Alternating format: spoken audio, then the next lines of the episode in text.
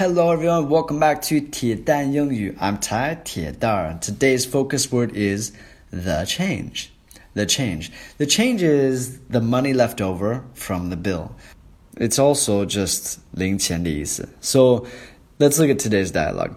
Here's a 20 and keep the change. Well, thanks a lot. Very generous of you. Okay, so here's a 20.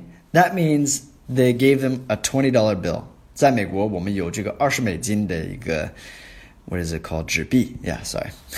Here's a twenty and keep the change. 就是有可能这个结账是十五美金，那还剩个五美金，对吗？他给他二十，剩五美金，你留着吧，就给你，这是小费。Keep the change，留着，keep 就是你你留着吧，the change.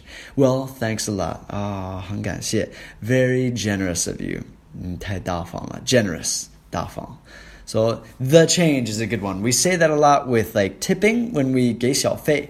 We do this. We'll say, ah, keep the change, like, or no need to give me the change, things like that. So it's good to know the change, especially when you're traveling.